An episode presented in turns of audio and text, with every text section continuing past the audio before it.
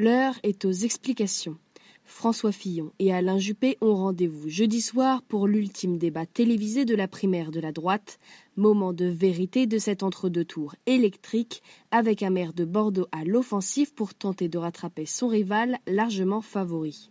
À partir de 20h55, les deux finalistes de cette compétition inédite à droite et possible antichambre de l'Élysée pour le vainqueur répondront pendant 1h40 environ aux questions de Gilles Boulot, TF1, David Pujadas, France 2 et Alexandra Ben Saïd, France Inter, pour cette unique face-à-face avant le second tour dimanche. À droite, l'après Sarkozy démarre sur les chapeaux de roue.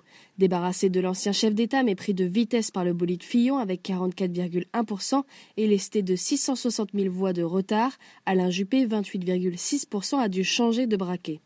François Fillon, un ultra-libéral dont le programme n'est pas crédible, un béni oui-oui, adoubé par Vladimir Poutine et la Russie un conservateur auquel se rallient des membres de l'extrême droite, traditionnalistes même avec l'appui de l'organisation anti-mariage homosexuel Sens commun. Les soutiens de M. Juppé, qui ne veulent pas insulter l'avenir, ont une approche plus modérée. Principal avocat du maire de Bordeaux, Benoît apparu, ne se reconnaît pas dans la tension politique de la campagne de second tour.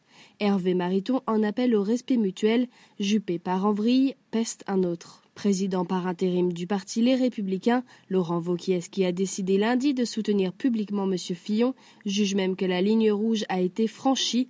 Depuis lundi, certaines attaques, certaines caricatures sont inacceptables, condamne cet ancien soutien de Nicolas Sarkozy. Des caricatures également dénoncées par 215 partenaires de la droite et du centre, principalement fillonistes de longue date ou fraîchement convertis qui, dans une tribune publiée jeudi dans le Figaro, appellent à ne pas se glisser dans les abysses sémantiques de la gauche. Aucun coup sous la ceinture, seulement quelques demandes de clarification. C'est défendu mercredi sur TF1 le principal incriminé, Alain Juppé exhortant son adversaire à ne pas jouer les chochottes et rappelant avoir lui aussi subi son lot d'attaques.